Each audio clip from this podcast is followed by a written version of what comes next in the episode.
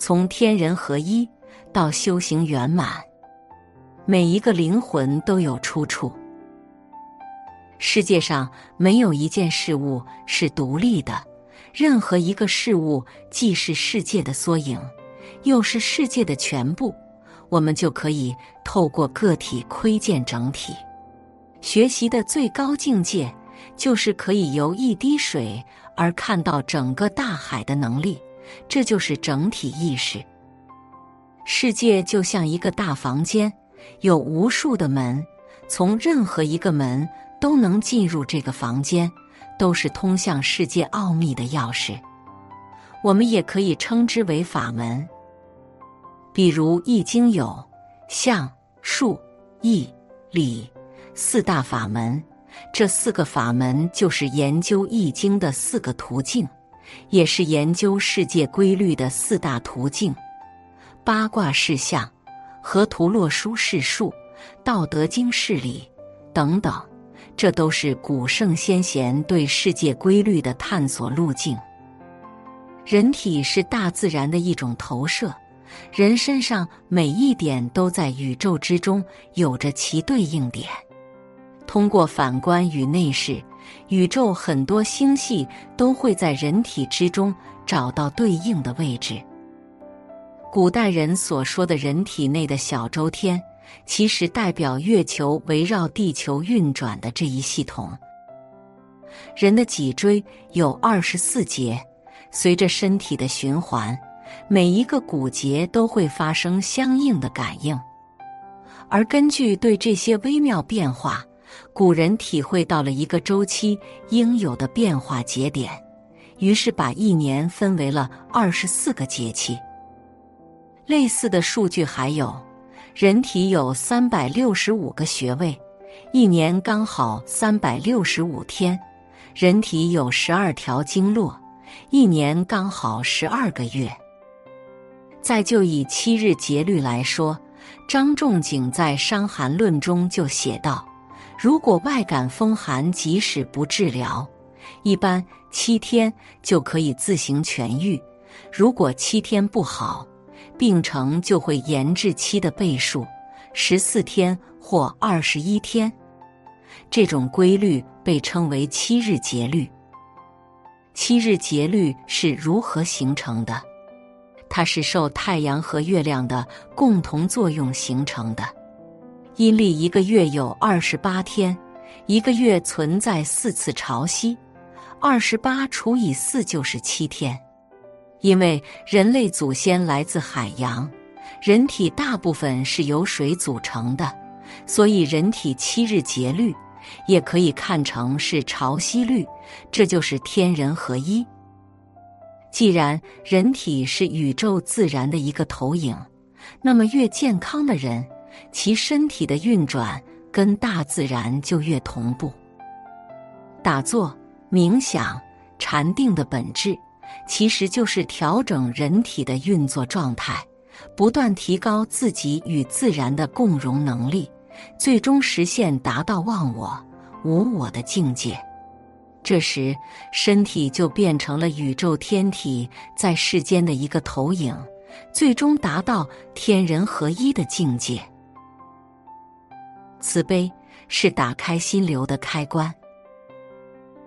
一定要找到一件你魂里梦里都想去干的事，找到一个我喜欢、我擅长、我愿意的事情，一个可以让自己全身心投入的事。我喜欢，就是毫无理由的喜欢，与生俱来的喜欢。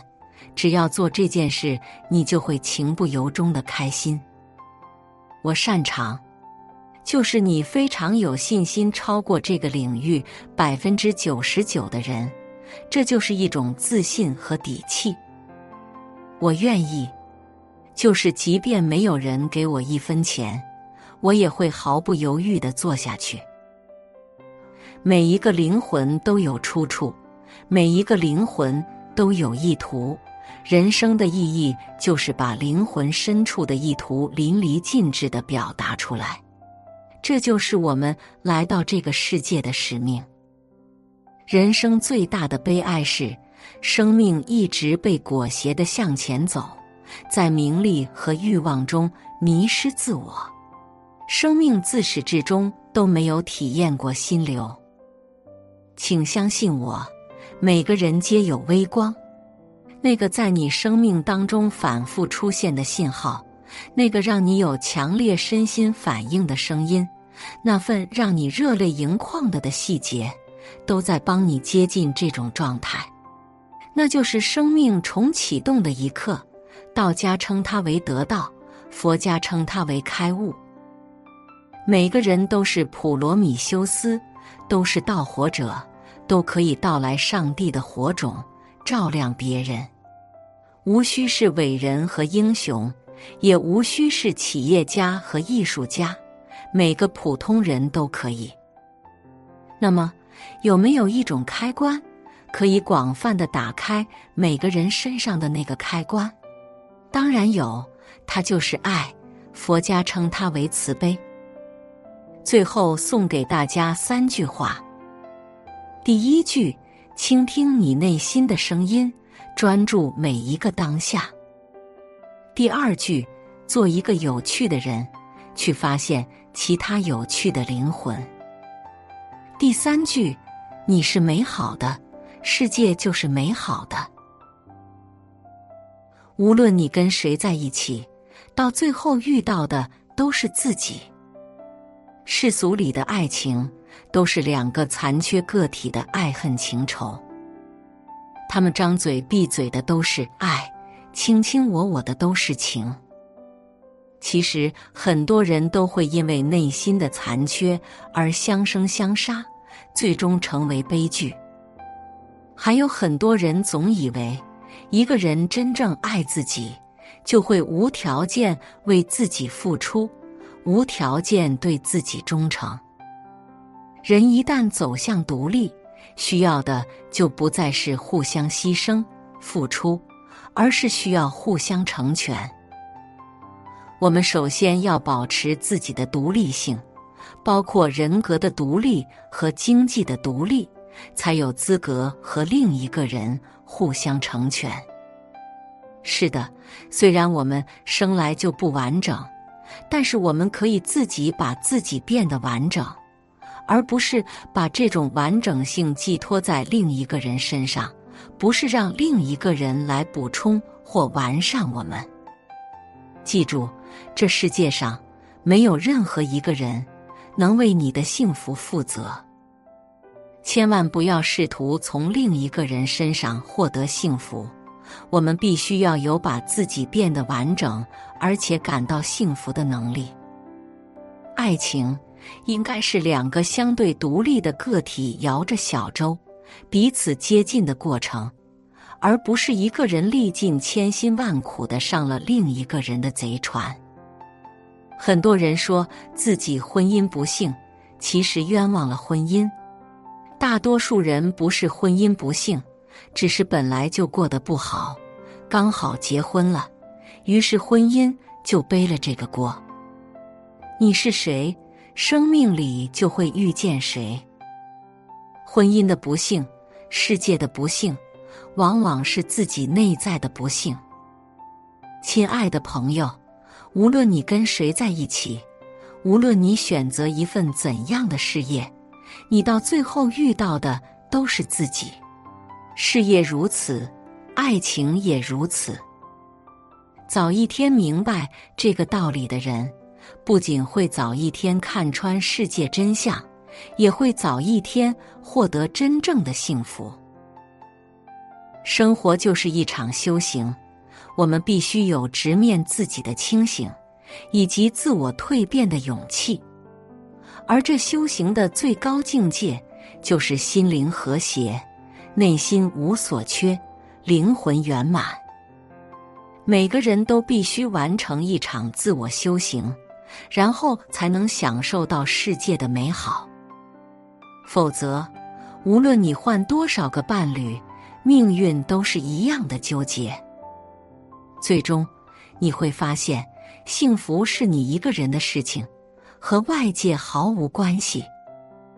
有智慧的人都是悲观主义者，因为越有智慧，越能看清世界的真相，越能看透人性的真相，越能看到各种不合理的地方。悲观是因为慈悲，是因为想去改变。悲观是一种远见，是一种良知，是一种大爱。而乐观的人，往往都是肤浅的享乐主义者。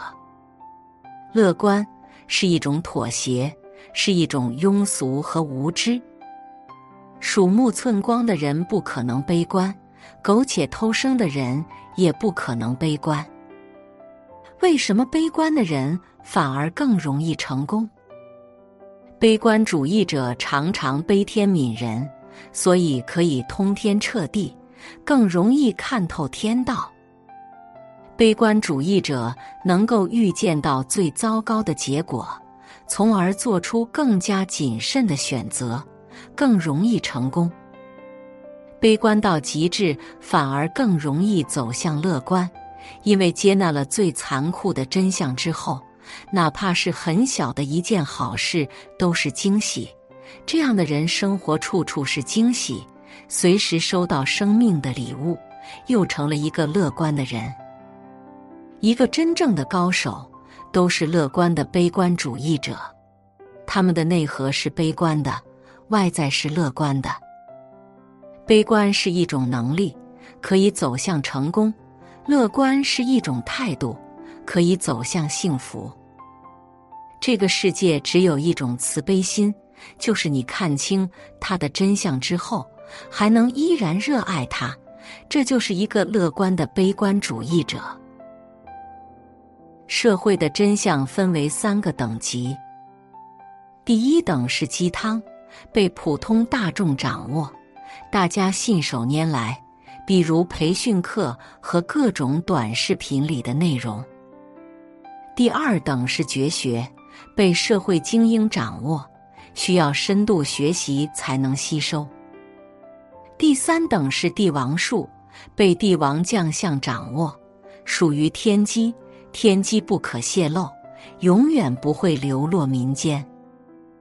也因此，世界有三套逻辑：第一套针对普罗大众，教人如何老老实实的做一颗韭菜。第二套针对少部分精英，让他们成为一个有价值的人；第三套针对极少数谋局者，帮他们更好的管理好世界。尤其是第三套逻辑，只能在帝王中流传，帮助他们和管理世界，需要极高的缘分才能接触到这个层面的认知。比如张良就是得到了黄石公的真传，才帮刘邦得到了天下。绝大部分人一生都在鸡汤中浸淫，稀里糊涂过一生。少数人能通过刻苦学习掌握了某一门技艺，可以安身立命；极少数人才能领悟到天机，他们看透世界的真相后保持缄默。世界始终被百分之一的人操控着，剩余百分之九十九的人总是生活在鸡汤里，无法看到世界的真相。每次等这些人一觉醒来，发现自己又被收割了，世界又变了。世界没有真相，也不需要真相。一，大众不需要真相。绝大部分人都是巨婴，都是注定无法改变生活现状的人。与其告诉他们真相，还不如让他们一辈子都处于巨婴的状态。他们要的心理安慰是希望，是娱乐。现实生活太苦了，大家需要苦中作乐，才能把人生坚持到底。二，社会不需要真相。社会需要将大家拧成一股绳，然后一起埋头往前冲，这样大家会普遍变得更好。一旦某些人发现了真相，并把真相公诸于众，就会造成人心惶惶，社会变得混乱无序，商值太高，合力就消散了，社会就没有办法前进了。三，人生不需要真相。人生如果试图把什么都弄明白、都理清楚，总是试图去解释这个世界，往往会很痛苦。换一个角度，如果我们只是尽心的去体验它，感受就会美好多了。人生最重要的不是描述，而是体验。世界本来就没有真相。很多真相到了下一个阶段就被推翻了，比如牛顿的经典力学，刚一诞生就成了当时的真理。后来爱因斯坦相对论诞生了，就把经典力学推翻了，相对论成了真理。再后来量子力学诞生了，又把相对论推翻了。再过几十年，一定有新的科学理论诞生。把量子力学推翻，世界就是这样进步的。所谓科学精神，就是可以不断推翻自己的探索精神。写作是一种修行，渡人渡己。如果是有缘人，无需打赏、点赞、分享即可，种下智慧种子，助人助己，福德无量。